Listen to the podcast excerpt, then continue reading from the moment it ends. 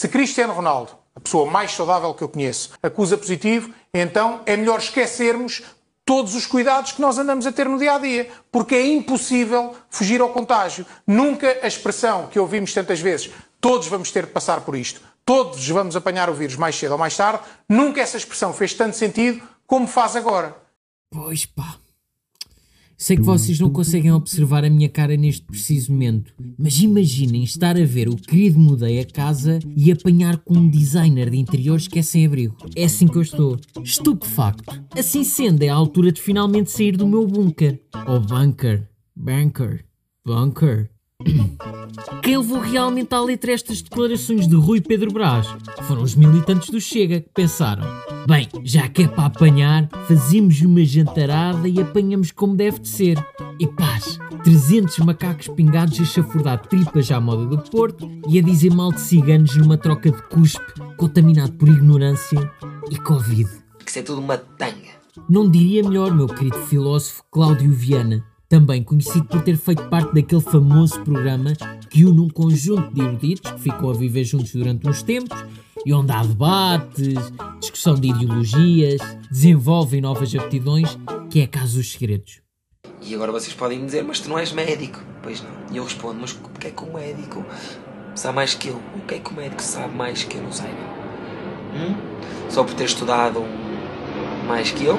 Só por ter, mais, só por ter lido mais livros que eu? O médico não tem que saber mais que eu. Não tem, mas devia. O médico, o bombeiro, o engenheiro, o operador de loja de pinho doce. As pessoas em geral devem realmente saber mais que este jovem. Senão, continuamos a tomar shots de aloe vera em vez de antihistamínicos.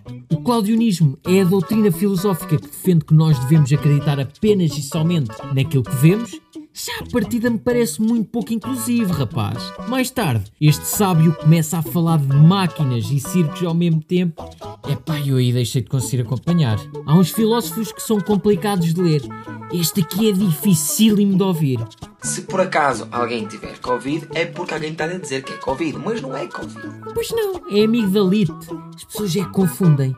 Bendito sejas, Cláudio. Na ordem do dia está também a aplicação Fica Longe Covid e a obrigatoriedade da mesma. Eu cá não estou preocupado com dar os meus dados, por um motivo importante. Não é preciso. Eu vejo o potencial nesta aplicação, porque hoje é o Covid, amanhã pode ser outra coisa qualquer. Esteve em contacto com alguém que usa croques. Ou então um stay away pessoas que fazem as rotundas por fora. Ou um stay away pessoas que fizeram questão de mandar a foto dos mamilos do Sr. Marcelo Rebelo de Souza quando foi tomar a vacina da gripe. Eu tenho para mim que Marcelo Rebelo de Souza é o Ruben Rua da politiquice. Sempre ali todo maluco, o peitoral à mostra. Por acaso e com muita pena minha, acho que estamos muito fraquinhos a nível do mamassal político. Ainda tenho esperanças no Guterres ou no António Costa. Mas bem, para aqueles que contemplaram a ilustração que acompanha o episódio de hoje e perguntam: então, mas por que raio está ali um muçulmano chateado de chinelos? Eu percebo. Não existe gente chateada e de chinelos simultaneamente. A ilustração, feita pelo meu querido Paulo Alpuim, a pessoa que me acompanha neste projeto desde o início, pelo qual confesso que tenho uma estima e uma admiração tremenda, criou este desenho no contexto do horrendo homicídio em França, de um professor, que em contexto de aula onde se falava de liberdade de acreditar ou não acreditar, mostrou uma caricatura de Maomé. Tempos mais tarde, for encontrado decapitado. Já muitos foram os atentados à liberdade e muitos outros tantos foram aqueles que fizeram frente a esses atentados. A verdade é que a liberdade não está só em poder chegar a casa às 4 da manhã ou em podermos dizer as coisas mais disparatadas como aquilo que fazemos aqui. A liberdade é estar à mercê do que não se escolheu, é ter o direito a ofender e a sentir-se ofendido, é a liberdade que nos constrói porque nos faz ser atropelados por inúmeras coisas, umas que aceitamos e outras tantas que vamos discordar.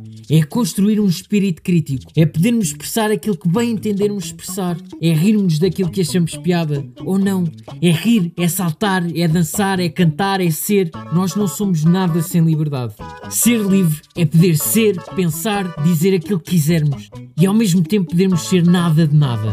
Beijinhos!